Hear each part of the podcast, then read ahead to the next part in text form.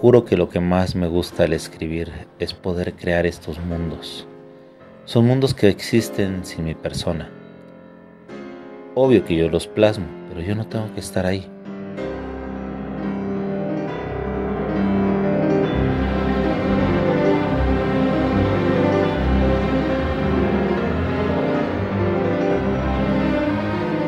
Cada uno de los personajes y de su entorno coexisten en una realidad estable.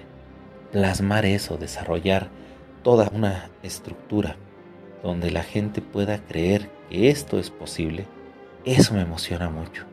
Que lo lean, que se peleen si gustan, que se quejen si no les atrae, pero que lean, que les abra un poquito más la puerta ante otras posibilidades que en un origen no habían considerado.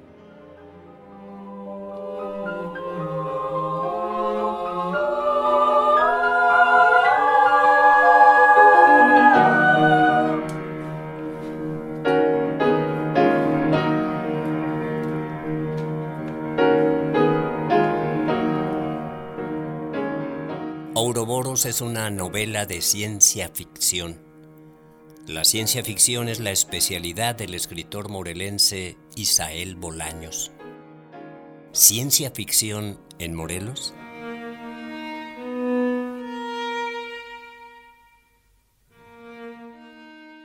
Parece algo excéntrico, exótico, como de ciencia ficción.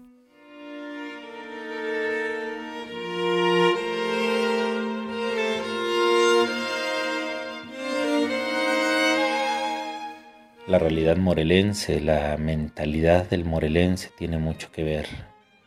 Nuestro desarrollo entre instituciones y procesos agrícolas, junto con una pujante fuerza de gente trabajadora que coexiste en empleos encargados al servicio y no a la producción necesariamente, me ayudan a plasmar hacia dónde creo que la gente podría ver y vislumbrar acaso para dónde nos dirigimos.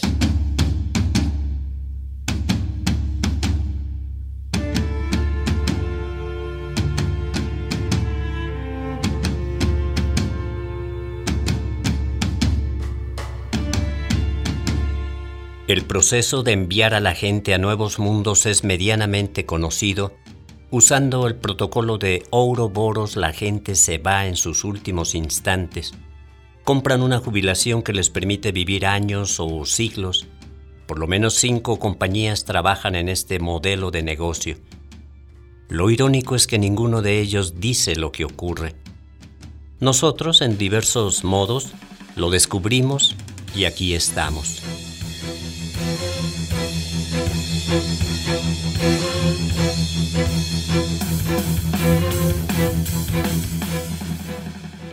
Morelos tal vez no posee urbes tan extensas e intensivas como lo viene siendo el Distrito Federal o la Ciudad de México como se le llama ahora.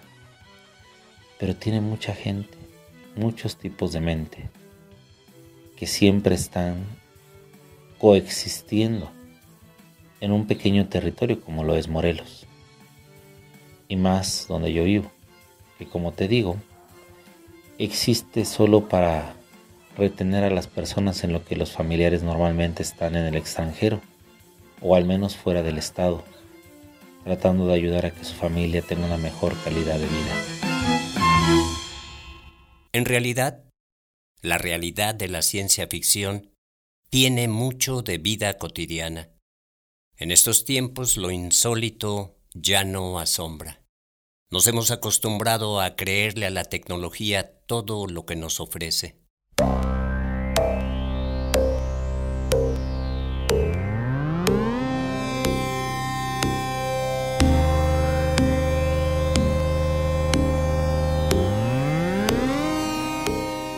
Creo, sin ninguna duda, que mi literatura siempre trata de forjar un punto, de mostrarlo. No es exclusivamente mi punto de vista, pero insisto en hacer una pequeña sátira de varias circunstancias sociales, varias percepciones morales que muchas veces hacen que la población tome decisiones tal vez no erradas, pero definitivamente no pensadas.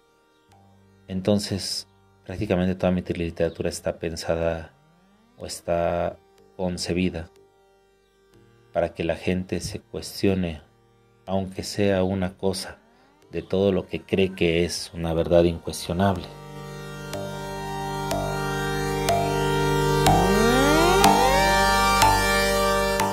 La humanidad ha cambiado su entorno a la par que evoluciona.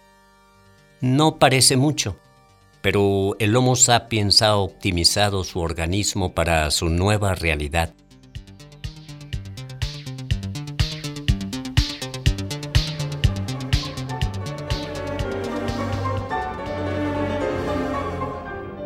La imaginación, cuando la tienes exageradamente activa, brinca, explota con muchas explicaciones, con muchos momentos. Las máquinas crepitan mientras la energía acumulada para este viaje es descargada en el portal.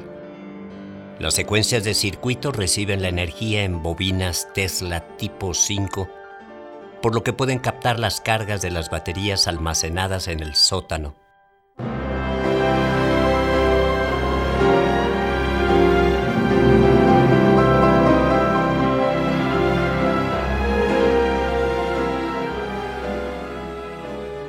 Para mí ser un escritor es ser alguien que está buscando transmitir fuera de su punto de lectura.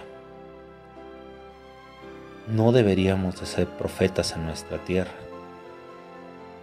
Es una percepción equivocada. Ser escritores, tener esa capacidad de transmitir sin importar la nacionalidad o la región donde se desarrolle la historia o de quien la lea.